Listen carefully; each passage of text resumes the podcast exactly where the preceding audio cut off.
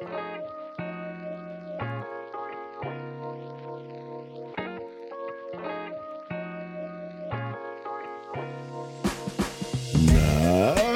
hallo, guten Morgen.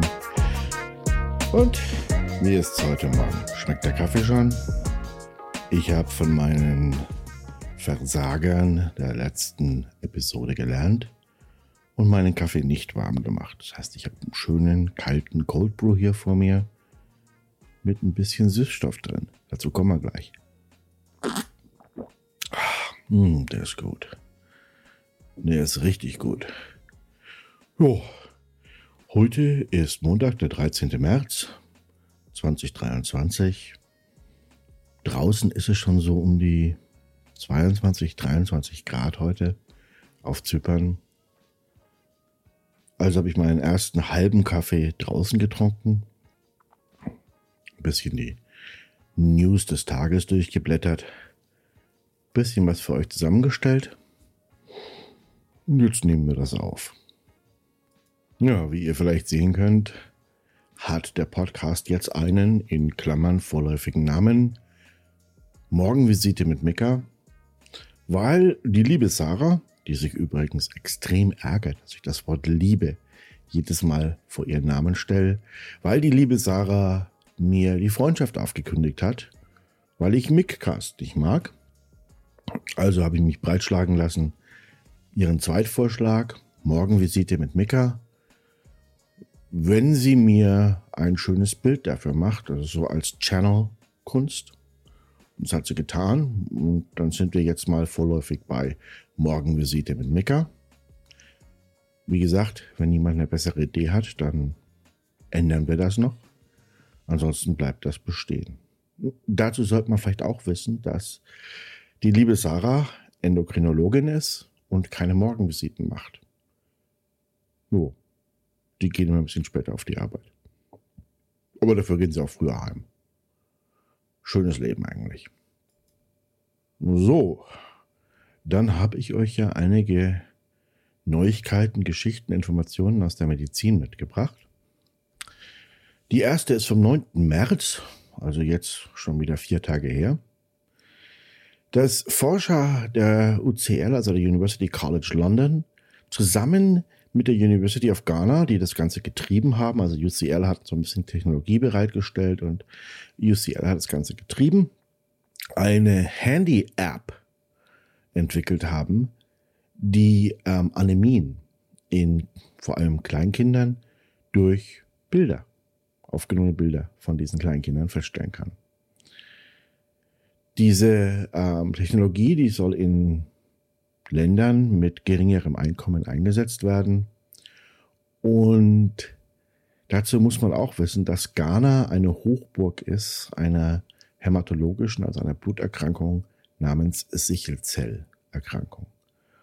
Und die Sichelzellerkrankung, es ist was ganz überhaupt nicht Nettes. Da ist die Außenhaut des roten Blutkörperchen nicht ganz in Ordnung. Und wenn sich das rote Blutkörperchen von den Arterien in die Venen quetscht, da ist ja so diese kleinen Kapillaren, wo das dann durch muss, dann werden diese häufig zerstört oder angeknackst, verändern ihre Form, sehen dann sehr häufig aus wie eine Sichel und können damit Schwierigkeiten bereiten. Unter anderem eben beim nächsten Mal den Versuch, von den Arterien in die Venen zu kommen aber auch in der Milz.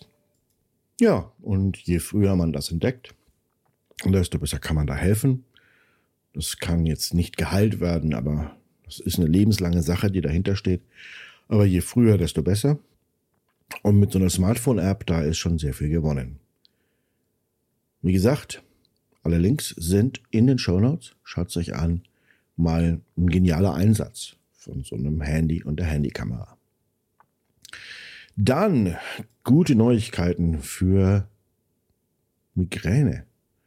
Also nicht für die Migräne, sondern für Menschen mit Migräne. Ähm, Zavegepant, das ist Zavbrett, ist ein Nasenspray, das von Pfizer entwickelt wurde und jetzt seit dem 10., also seit drei Tagen in den Vereinigten Staaten von der FDA zugelassen ist, es ist ein Anti-Migräne-Nasenspray, das sehr, sehr schnell wirkt. Es hat eine sehr hohe Wirkweise. Also in den letzten zwei, drei klinischen Runden hat es also sehr viel besser als Placebo oder auch sehr viel besser als orale Medikamente gewirkt. Es wirkt innerhalb von 15 Minuten. Das ist wie gesagt ein Nasenspray. Das ist auch für Leute, die dann vielleicht ein bisschen mehr Schwierigkeiten haben mit dem Schlucken, sehr geeignet. Und es hat sehr viel weniger Nebenwirkungen. Also ein Nasenspray von Pfizer namens Savegepant. Zavbrett ist der Name, den das Medikament hat, aber wenn das mal nach Deutschland kommt, wird es wahrscheinlich einen anderen Namen kriegen. Ähm, es ist ein CGRP-Blocker und ein also CGRP ist einer der Pfade, die identifiziert wurden, dass die sehr, sehr stark impliziert sind in der Migräne. Aber CGRP ist der Gefühlspfad für die Migräne. Das heißt, ohne CGRP fühlen wir die Migräne nicht, aber es sind immer noch Sachen, die im Gehirn passieren. Das heißt, dieses Medikament ist nicht präventativ. Es ist ausschließlich, hoppla, ich habe eine Migräne und dann nimmt man dieses Spray, diese Nasenspray und nach 30 Minuten sollten die meisten eine Linderung erfahren.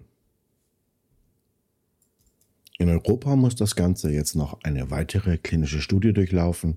Wir sind da ein bisschen anspruchsvoller und dann ist das hoffentlich, wenn alles gut läuft, in zwei, drei Jahren auch bei uns verfügbar. Das wäre geil. Und dann, last but not least, in Südkorea an dem Institut für medizinische Forschung in Busan haben Wissenschaftler und Ärzte einen 3D-Drucker, der an ein Endoskop angebracht ist, entwickelt. Und damit können die 3D Bioprinting machen. Das heißt, das Endoskop in den Körper einfügen und dann direkt Gewebe drucken. Entweder durch ein Hydrogel oder auch ein Kolloid gibt es sehr viele Möglichkeiten. Wir machen das jetzt schon, aber wir machen das mit einer Sprühpistole. Das heißt, wir führen das ein und dann sprühen wir das auf und hoffen, dass das dann da landet, wo es landen soll. Mit so einem 3D-Drucker, der direkt am Ende eines Endoskops angebracht ist, können wir dafür sehr, sehr, sehr viel präziser sein. Das nennt sich F3DB, Flexible In Situ 3D Bioprinting. Und dieses F3DB, das kann dann zum Beispiel genommen werden, um Herzkranzgefäße zu reparieren, aber auch direkt im Herz die Herzklappe oder den Magenverschluss, den Darmverschluss. Es gibt so viele Plätze, wo das unheimlich genial kommen würde. Da sind die auch gerade so in den ersten drei, vier, fünf Jahren der Forschung. Das kommt dann irgendwann, ach, lange bevor ich aus der Medizin ausgeschieden bin, wird das wohl auch in der Hausarztpraxis eingesetzt werden können. Ja, das war's für heute. Episode 1. Ein bisschen, ein bisschen sehr holprig. Aber das wird schon. Ich entschuldige mich auch für meine etwas kaputte Stimme im Augenblick. Das wird hoffentlich am Mittwoch, wenn wir die nächste Episode haben, behoben sein. Bis dahin, bitte vergesst nicht, ich bin nicht dein Arzt. Mein Name ist Mika alles, was ich heute besprochen habe, gibt es in den Show Notes. Ein Transkript in einer Woche oder so. Ich sehe euch wieder am Mittwoch. Das ist dann der 15. März. Hoffentlich mit einer Tasse Kaffee. Bis dahin, habt einen wunderschönen Tag, einen genialen Start in die Woche und bleibt gesund. Tschüss.